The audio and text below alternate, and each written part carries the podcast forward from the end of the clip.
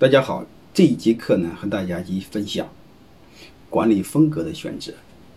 其实我们在企业当中该选选取选择什么样的管理风格啊？我们的一个有一个足够理性的认识。如果这个你选择错了，它会影响你的发展啊，它会严重影响你的发展。我们大概分这几部分和大家一起分析。管理的有哪两种风格？好吧，我把它简单的、粗暴的分成民主和专制两种风格的优劣，我先给大家分析一下。然后在这个基础上，我推测民推理民主是一种趋势，然后再回到现状，我再给大家一个成长路径，最后给大家个建议，好吧？管理的两种风格，我很粗暴的来分，把它分成两类啊，民主和专制。国家也一样。但是这个背后呢，各有各的理由，各有各自各自优秀的代表。其实没法说好坏，好吧，只有适合不适合与否，并不是说民主都是最好的，也并不是说专制都是最好的。你比如暴民政治，那种民主是最糟糕的。你比如专制，如果是个明君。你像古希腊哲学家，他特推崇，嗯，这种哲学家当君主，嗯，是最好的政治制度。但是那个概率太少太少了，啊，两个如果宁选一个，更选哪一个？啊，所以我们都要去做理性的做思考啊。通用的就是真正的民主和真正的专制，啊，你让一个哲学家当君主，所谓的圣君明君，这个概率太少太少了。啊，民主做不好，做成暴民政治，像希特勒那样的话也很糟糕的。希特勒是老百姓一票对一票选上去的。啊，我们怎么避免那样的专制？民主怎么避免希特勒那样的民主？啊，然后我们怎么避免像萨达姆这种是通通过军事政变这种暴君，卡扎菲这种军事政变这种专制？啊，如何我们来避免？嗯。然后再分析这两种管理风格的一种特点，好吧？通用性的特点啊，我们不假定他是一个明君圣主，因为这个概率太少了，小了。你再是个哲学家，这个概率太小太小了。啊，然后我也不假定他是暴民政治，像希特勒的那种，我们也不假定，好吧？我们通用性的假定的两种模式，专制式的管理模式的特点：第一，决策效率非常高，但是风险会大。但是这种模式呢，对我们草根企业特管用，草根创业的时候特管用。本来就很穷，怎么做决策还是穷，所以风险就很小，但是效率很高。嗯，我们小企业就是活着，有奶就是娘，我们寻求的是机会，所以这个时候专制是最好的，啊，就一个人说了算。嗯，同时呢，你如果企业到了一定规模的话，专制就不好了，因为你不和大家商量，大家不知道怎么回事，你非要让大家大家做。大家他就会应付你，他心里头就犯嘀咕：妈咋回事？谁为什么为什么要这么做？嗯，叫几个伙计商量商量，再喝顿酒，为什么老板这么做？然后他估计的可能他要是不理解，他就对抗你。还有一个，如果专制的话，权力没有给规则，没有给程序，没给系统，权力在人身上，所以你会发现你身边会有一堆小人。我有很多学生，嗯，有时候这个这都管就管理系很粗暴。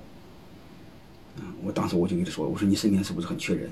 他说：“是啊。”我说：“是不是身边一堆一堆小狗腿子拍马屁的？”他说：“是啊。”他说：“你怎么知道？”我说：“我一看你就是这样的人，你太武断、太专制、太说一不二，身边是没有能人的，有能人都被你搞跑了，留下了一帮小狗腿子。啊，而且这帮人还有一个特点啊，老板特能干，一个人撑起了公司百分之八十的业务。但是我又反过来问他一句话。”我说你是真正是老板呢，还是公司的业务员呢？你公司真正的老板是谁呢？真正老板是你那帮狗腿子，啥活不干，拍你马屁，你养他，他是本质上是大爷，活都是你干的，累死你活该。一接他们 一句话说不出来。还有一个，这种企业传承风险特大，下面一帮小奴才、小狗腿子，你说你交给谁？你要真敢交给他，你会发现他比你会更流氓。会把你的企业不会当你当你的企业看，当他的企业去看。中国古代你会发现，这个皇帝传承这个历史，你会发现皇帝传位这个风险有多大？你想想，兄弟父子骨肉相残，嗯，民主国家不会出现这种现象，君主君主立宪也不会出现这种现象，因为皇帝没有权利，有人就不愿意当皇帝。那个哈英国的王室那个哈利，他就放弃王室的权利，放弃王室的身份，啊，所以你会发现，这个相对有意思，嗯，然后我们再看民主，民主制的管理你会发现它的特点是决策效率低，但是风险小，因为他没事好多人没事一块商量商量商量大半夜，商量好几天。你像国外的议会，一吵架就吵好几天，有的吵好几个月，有的吵好几年。美国光因为堕胎，吵了几十年了嘛，现在还没炒出来呢，是吧？所以嘛，他这种决策效率低，但是风险小。这种模式对小企业就不管用。你小企业都本来快饿死了，你再商量两天，妈早死了。对什么样的企业好呢？企业大会。企业大，你看他企业大佬追求的不是机会，追求的是安全。